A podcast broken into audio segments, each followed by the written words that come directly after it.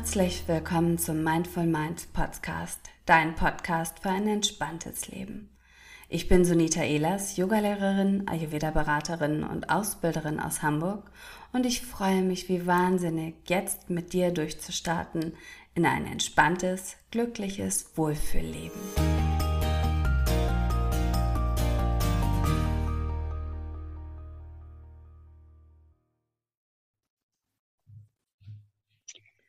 Hallo ihr Lieben, ich treffe mich heute mit Daniela Girk und ähm, wir sprechen über Yin Yoga und auch wie du, ja, wozu du Yin Yoga alles nutzen kannst. Daniela, ich freue mich ganz doll, dass du dabei bist. Stell dich doch bitte einmal kurz selber vor.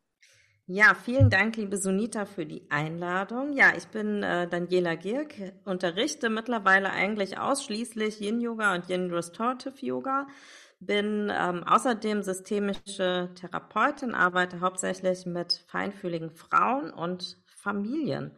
Und ähm, ja, beides hat sich so zu einem großen Ganzen zusammengefügt, weil ähm, ja das Thema Yin Yoga und sanft, also eine sanfte Art Yoga zu praktizieren, einfach für mich auch so ein ganz großes Thema in meinem Leben war und ähm, ja, ich das heute einfach in meine Arbeit auch mit einfließen lasse. Raus aus diesem young-lastigen Leben und rein in einen, in einen sanften Yoga-Stil, in ein sanftes Yin-Yoga. Das sind so ganz verschiedene Aspekte, mhm. auf die ich mich eigentlich direkt äh, stürzen möchte, die du da angesprochen hast. Aber ich muss mich äh, stark konzentrieren, weil alles so wichtig war letztendlich von dem im ersten Satz, den du schon rausgehauen hast hier. Ähm, zum einen ist es wirklich, ähm, finde ich, diese Feinfühligkeit und das finde ich so spannend und interessant, weil ich beobachte das auch bei, bei Kindern, bei meinen Kindern auch mhm. so, dass ähm, dieses Gefühl von, du wirst in die Gesellschaft gelassen und musst dich irgendwie abstumpfen oder zurechtstumpfen, um überhaupt irgendwie ähm, zurecht oder klar zu kommen. Gerade jetzt, ich komme ja aus Hamburg, die Schulen sind zum Teil mit 500, 800, 1000 Kindern, sind zum Teil wirklich fünf bis sieben oder neunzügig, wo ich äh, denke, feinfühlige Menschen oder Menschen, die ja vielleicht einfach noch mal anders gesehen werden möchten, ähm, gehen da leicht unter. Und das finde ich so ein bisschen deswegen so wichtig auch, dass wir die, so, eine, so eine Fühligkeit einfach noch mehr zulassen und mhm. wirklich wieder leben. Auf der anderen Seite ist es nämlich genau das, was du angesprochen hast, dass wenn ich, je älter ich werde, desto yin-lastiger und sanfter und, und zarter wird auch mein eigenes Yoga. Und vor mhm. allen Dingen mhm ähm, beobachte ich das auch an meinen Teilnehmerinnen in den Ausbildungen, in den Kursen, dass wir verlernt haben, uns zuzugestehen, nicht immer alles geben zu müssen. Mhm. Und das ist für mich im Yin-Yoga so so immens wichtig, aber auch im Ayurveda zum Beispiel, ja. wirklich zu sehen, okay, du bist dein eigener Lehrer, du weißt am besten, wie du dich fühlst und ähm, kein, von außen kannst du es nicht sehen. Mhm. Kennst du dieses Phänomen auch bei dir selbst ja, oder auch bei deinen Teilnehmerinnen? Äh, total. Ich hatte gerade direkt das Bild im Kopf, was ich auch eigentlich in jeder Yin-Yoga-Stunde sage. Wenn ich eine Asana anleite und dann gucke ich in den Gruppenraum und jeder Teilnehmer führt sie anders aus und das ist für mich Yin-Yoga, weil es geht nicht darum, das so zu tun, wie ich es anleite. Natürlich in gewisser Weise schon, aber letztendlich geht es darum zu fühlen, was braucht denn eigentlich mein eigener Körper jetzt gerade? Brauche ich ein Bolster mehr? Brauche ich vielleicht eine Decke mehr? Sagt sie vorne vielleicht viel zu viel an und ich brauche eigentlich viel weniger. Und ähm, das zu sehen, das erfüllt mich total, weil darum geht es mir, wirklich den, den Menschen zu vermitteln, du bist dein eigener Lehrer. Du weißt, was dir gut tut und ich kann nur Anregungen geben. Ich sitze vorne und gebe dir Ideen, wie es aussehen könnte, aber ausführen musst du selber, indem du in dich reinhörst und spürst, was dein Körper jetzt braucht da haben wir einen ganz stark ähnlichen Ansatz, weil ähm, das mir wirklich einfach wichtig ist und auch eine Herzensangelegenheit. Und als du das erzählt hast, äh, mein allererster Yoga-Kurs, das war allerdings noch ein Vinyasa-Kurs, den ich unterrichtet habe, oder einer mit der ersten in einem Fitnessstudio mit tollen, tollen Teilnehmerinnen, aber halt auch extrem gemischt. Da waren mhm. Senioren dabei, aber auch ähm, wirklich sportliche mhm. 20-Jährige, die einfach viel, viel mehr Dynamik hatten und auch eine ganz andere Beweglichkeit ja. hatten als die anderen. Und dass dann irgendwann nach ein paar Wochen oder ein paar Monaten, ich weiß es gar nicht mehr, da zu sitzen und alle anzugucken und zu sehen, jeder macht wirklich sein Yoga oder ihr mhm. Yoga, ist äh, einfach unglaublich bereichernd auch als Lehrerin. Ja. Ähm, und das ist auch das, was wir oder was ich genauso wirklich auch vermittle, egal ob in Ausbildung oder in Kursen. Also mhm. ganz, ganz spannend. Ähm, findest du auch eins meiner Lieblingsthemen übrigens, äh, viele wissen das ja schon, aber findest du, dass wir das viel, viel früher in der Schule auch lernen sollten, unseren Körper so einzusetzen ähm, und so zu nutzen, dass, es, dass wir uns wohlfühlen und dass es uns gut geht. Weil was ich zum Beispiel beobachte, meine jüngere Tochter ist in der fünften Klasse, die hatten jetzt ähm, vor den Sommerferien Laufen als Thema im Sportunterricht. Und da wurden tatsächlich Sechsen verteilt, wo ich ähm, als Yogalehrerin mit den Ohren schlacker und sage ganz ehrlich, ein fünf äh, in der, äh, Kind in der fünften Klasse verliert so die Lust an der Bewegung, wenn ich mhm. fürs Laufen eine Sechs bekomme. Mhm. Ähm, äh, also da komme ich überhaupt nicht drüber weg. Mhm. Und ich glaube, dass das alles so ein bisschen dazu beiträgt, dass wir es auch vielleicht verlernt haben, auf uns wirklich zu achten. Total. Aber das äh, können wir nicht nur auf den Sportunterricht beziehen, da komme ich gleich nochmal drauf zurück, sondern generell auf den Unterricht. Ähm, wir hier in Deutschland ähm, ist Unterricht einfach darauf ausgelegt, dass alle gleich gemacht werden, dass alle auf einem gleichen Level lernen müssen, alle auf einem gleichen Level abliefern müssen. Und es gibt ähm, es gibt so einen schönen Comic, den kennst du bestimmt auch, wo ähm, äh, wo unterschiedliche Tiere auf äh, vor einem Lehrer sitzen und der sagt, äh, wir singen jetzt alle oder irgend sowas und das natürlich nicht geht, weil alle eben unterschiedliche äh, Voraussetzungen haben. Und ich würde mir so sehr wünschen, dass das hier in den Klassenzimmern auch endlich ankommt, diese unterschiedlichen Voraussetzungen wirklich mal zu sehen und das anzuerkennen. Also ich weiß damals, als äh, unsere Tochter eingeschult wurde, das ist schon echt lange her, da, ähm, da konnte die schon lesen. Und ich werde das nie vergessen, weil das war für mich so prägend und für sie auch so prägend, dass der Klassenlehrer gesagt hat, ähm, weil sie sich so gelangweilt hat, sie muss sich jetzt halt lernen, zurückzunehmen, bis alle auf ihrem Level sind. Und ich habe dann gedacht, wie kann das denn sein? Wie kann es denn sein, dass ein Kind sich zurücknehmen muss, weil ja. alle anderen erstmal auf selbe Level gebracht werden müssen? Es gab ähm, Förderunterricht für die Kinder, die ähm, eben noch nicht so weit waren. Aber es gab keinen Vorderunterricht für ja. die Kinder, die eben ein bisschen weiter waren. Und es geht ja in beide Richtungen. Wir können dieses Thema von allen Richtungen betrachten. Ne? Sowohl die, die ein bisschen schwächer gestartet sind, wie die, die ein bisschen ja, mehr können einfach schon bei der Einschulung. Ähm, ich finde es so schwierig, dass versucht wird, alle gleich zu machen. Und ähm, wir sind nicht gleich, wir sind alle nicht gleich. Wir haben alle unterschiedliche Voraussetzungen, alle unterschiedliche Gegebenheiten. Wir haben alle ein Thema, was eben stärker ausgeprägt ist und eins, was eben nicht so stark ausgeprägt ist. Und ähm, dieses alles muss auf ein Niveau sein, ist meiner Ansicht nach sehr, sehr schwierig. Es gibt andere Ansätze, aber das sind ähm, wenige. Und wenn, dann sind es äh, vielleicht auch nicht so populär, genau. Auch das. Ja. ja. Oder einfach irre teuer. Ja. Und ähm, ja. Beim Thema Sport sehe ich das ganz ähnlich wie du. Ich hatte immer ähm, also wirklich ein großes Problem mit diesen Bundesjugendspielen, weil ich mir denke, wozu um alles in der Welt? Ja? wozu müssen wir das tun? Ähm, warum müssen Kinder ähm, da irgendwie eine, eine, Leistung erbringen, das benotet bekommen und dann noch vor allen anderen irgendwie eine Urkunde oder halt eben keine bekommen? Hat sich mir nie erschlossen, dieses Konzept. Keine, ja. ja. Ähm, ja. Wenn man das spannende, ja, ja das Spannende ist, in der, in der Oberstufe war es dann plötzlich anders. In der Oberstufe ging es dann nicht mehr darum, so jetzt müssen alle ähm, den gleichen Sport machen, werden für den gleichen Sport benotet, sondern dann gab es plötzlich Kurse zur Auswahl. Da gab es dann plötzlich Aerobic und Turnen ja. und Seilspringen und Fußball und keine ja. Ahnung was, dass du wirklich mal was raussuchen konntest, was dir auch entspricht. Und dann frage ich mich, warum müssen wir bis zur Oberstufe warten? Ja ganz, ganz heikles Thema, aber ja. auch wirklich ein spannendes Thema.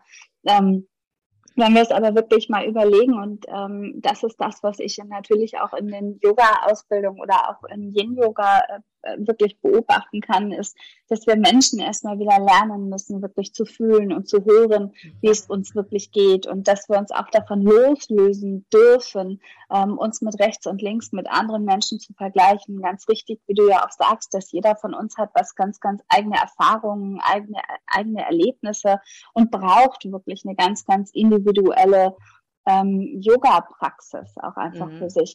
Wenn du, äh, jetzt mal ganz privat, wie sieht denn deine eigene Privax äh, äh, Privaxis, deine eigene Praxis aus? Private Praxis. Also meine eigene private Praxis ist tatsächlich viel Restorative Yoga mittlerweile. Ähm, ich brauche aber auch zwischendurch mal so den Push und dann ist es Kundalini-Yoga. Ähm, mhm. das ist was, was ich, ähm, wo ich früher mal gesagt habe, das ist mir viel zu spirituell, das ist mir viel zu, keine Ahnung was. Und heute mag ich das äh, tatsächlich sehr, sehr gerne. Und ähm, ja, also wenn ich mich ein bisschen herausfordern will, dann Kundalini-Yoga. Ähm, aber ansonsten eher restorative wenn man das Ganze ähm, ayurvedisch betrachtet, dann äh, gibt es da ja auch diese drei Typen, ähm, Vata, Pitta, Kapha. Ihr habt es schon gehört und ähm, du kennst das sicherlich auch. Und ja. das fällt mir nochmal ein zu dem Wettkampf, weil Pitta mag den Wettkampf. Aber für mhm. Kapha ist es zum Beispiel so richtig so, oh Gott, warum muss ich das denn jetzt? ähm, und da wirklich auch so individuell heranzugehen und egal welches Tool, also welche Philosophie, ob wir nun Yin-Yoga nutzen oder ähm, ja, Ayurveda oder, oder, oder Restorative Yoga, was auch immer es gibt. Ich glaube, es ist einfach wichtig, dass wir wirklich tief ins Spüren kommen mhm. und auch in diese Erkenntnis, ich darf sein, wie ich selbst bin mhm. und ähm, ja, alles ist okay. Mhm. Wenn wir das jetzt nochmal oder was ich gerne nochmal besprechen möchte, ist, dass wir beide planen ja zusammen ein schönes Festival, ähm, Soft and Slow. Mhm. Was kannst du nochmal sagen, ist, ist für dich das Wichtige auch an solchen globaleren oder übergeordneten Gruppen oder Kursen als jetzt zum Beispiel einfach ein wöchentlicher Yogakurs. Wie schaffen wir es da wirklich mit Yoga, Restorative Yoga oder Yin Yoga Menschen zu erreichen? Ähm, vielleicht sogar ja auch online wird es stattfinden. Äh, und jeder darf trotzdem genauso sein, wie er oder sie eben ist. Hm. Ähm, ich glaube, das hängt viel damit zusammen, was wir am Anfang besprochen haben, mit dem ähm, Thema ähm, Kinder und wie Kinder aufwachsen, wie Kinder in der Schule ähm, ja sich einfügen müssen. Ähm, ich glaube, wir haben einfach an, genau an diesem Punkt alle so ein bisschen verlernt, uns selber zu spüren und wahrzunehmen. Weil wenn wir so aufwachsen mit, wir müssen alle gleich sein und wir müssen alle in eine bestimmte Norm passen, in eine bestimmte Richtung irgendwie funktionieren, dann wird es schwer, den eigenen Körper zu spüren. Und ganz oft passiert es ja dann, dass wir lernen, den Körper zu spüren, wenn irgendwas im Außen passiert oder wenn unser Körper halt uns so ein riesen Stoppschild vorhält. Und ähm, ich versuche mal zu vermitteln, dass wir es nicht so weit kommen lassen müssen, sondern dass wir eigentlich viel früher ansetzen können, dass wir, wenn wir ähm, regelmäßige Auszeiten in unseren Alltag einbauen, dass dieses Stoppschild eben gar nicht erst gezogen werden muss, sondern dass wir ähm, ja einfach lernen können, wieder mit unserem Körper zu kommunizieren und selber zu spüren. Und ähm, ich sage immer, ein Kurs einmal in der Woche ist besser als gar nichts. also lieber einmal in der Woche starten. Ähm, und aber dieses einmal in der Woche wirklich dann auch sich als Auszeit zu nehmen und das regelmäßig zu tun. Und ich, wir leben ja gerade in einer Welt, in der alles sehr schnell ist und in der sehr viel Flexibilität gefragt ist und sehr viele Dinge nur noch kurzfristig gebucht werden. Ähm, und ich habe ganz bewusst tatsächlich, alle meine Kurse sind feste Kurse, weil ich eben glaube und also nicht nur glaube, ich bin der festen Überzeugung, dass es so wichtig ist, einfach eine Regelmäßigkeit reinzubringen und sich regelmäßig mit sich selbst zu beschäftigen, sich ein Date regelmäßig einfach mit sich selbst zu haben, um wieder ja, sich selbst spüren zu lernen, weil nur wenn wir uns selber spüren, wissen wir auch, was wir wollen. Ähm, wenn wir immer nur im Außen unterwegs sind und immer nur gucken, was machen die anderen, wie verhalten sich die anderen, wie kann ich mich irgendwie anpassen, verlieren wir den Kontakt zu uns selbst. Und ähm, ja, deswegen glaube ich, ich glaube einfach, dass die Welt mehr Yin braucht, mehr, mehr. Definitiv, ja. mehr einchecken in dich selbst und mehr das Außen einfach mal rausschieben, wirklich. Letztendlich müssen wir es oder müssen nicht, äh, müssen ist ja immer schon so, so ein Triggerwort, aber letztendlich wäre es wünschenswert, wenn wir alle uns diese Chance geben, dass wir es schaffen, Achtsamkeit, Bewegung, Fühlen und Spüren auch in den Alltag zu integrieren Total. und auch in, gerade in stressigen Zeiten wirklich ähm, um dann gewappnet zu sein und um dann zu erkennen, wie du es schon richtig sagst, ne, jetzt, oh, ich bin eigentlich vielleicht einen Schritt zu weit gegangen oder ich will gar nicht erst diesen mhm. Schritt weitergehen, weil dieses Gefühl von ausgebrannt sein oder Burnout, von, auch vielleicht von Depressionen oder ähm, egal in welche Unkonzentriertheit, einfach so, so ein schwammige Gefühle, ähm, letztendlich hätten wir vieles viel, viel besser im Griff, wenn wir auf uns selbst einfach Acht geben. Und das, ja. diese Möglichkeit haben wir mit Yin-Yoga, mit Restorative Yoga, mit Achtsamkeit, mit äh, all diesen wundervollen Tools und ähm, ja, dass wir es wirklich schaffen, die zu nutzen. Abschließend, sag mir doch nochmal deinen dein ultimativen Tipp, ähm, den du deinen Teilnehmerinnen mitgibst, wenn es darum geht, wie schaffe ich es denn regelmäßig wirklich auf mich Acht zu geben? ähm, wie schaffe ich es regelmäßig auf mich acht zu geben? Das ist eine schöne Frage. Ähm, tatsächlich sage ich immer, ähm, Achtsamkeit und diese Yin-Haltung, ich nenne das immer gerne eine Yin-Haltung, also eine Yin-Lebenseinstellung eigentlich schon, die ähm, können wir jederzeit in unseren Alltag integrieren. Es gibt immer egal wie stressig der Alltag ist, es gibt immer einen Moment, wo du dich hinsetzen kannst und schlicht atmen kannst. Du kannst eine Tasse Kaffee in Ruhe trinken und genießen, jeden einzelnen Schluck einfach mal schmecken.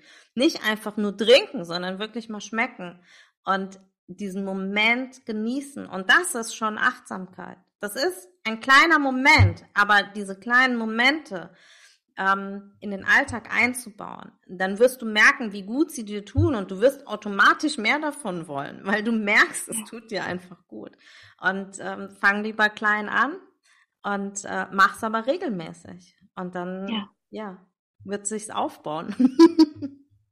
ganz, ganz, ganz, ganz schön. Mein äh, Tipp dazu, oder das, was ich immer meinen Teilnehmerinnen mitgebe, ist tatsächlich, die Entscheidung liegt bei dir und du darfst mhm. die Entscheidung wirklich jeden Tag, jede ja. Sekunde, jede, jede Nanosekunde neu treffen. Und ähm, weil uns ja oftmals wirklich auch dieses ähm, wenn wir eine Entscheidung getroffen haben und es dann eine Zeit lang gut klappt und dann klappt es irgendwann nicht mehr und dann machen wir uns selbst schlecht und reden uns selbst, oh, das hast du wieder nicht gut geschafft oder alle anderen kriegen es doch auch hin. Also dieses Runtermachen von mhm. uns selbst, dass das uns davon abhält, einfach trotzdem weiterzumachen.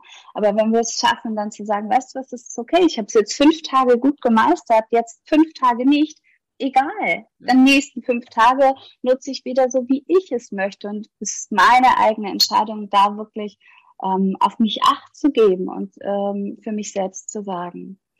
Ganz, ganz schön. Ja. Ich danke dir für dieses äh, tolle Gespräch und ähm, natürlich schreiben wir deine Website alles in die Show Notes, in die Kommentare, wenn ihr irgendwelche Fragen habt oder Anregungen möchtet. Schaut doch gerne mal bei Daniela auch auf der Website vorbei. Mhm und ähm, wie gesagt, ich freue mich auf alles, was wir auch gemeinsam starten werden. Wenn ihr da gespannt seid, guckt auch gerne mal vorbei oder hört noch mal rein. Danke für dieses schöne Gespräch. Ich danke dir.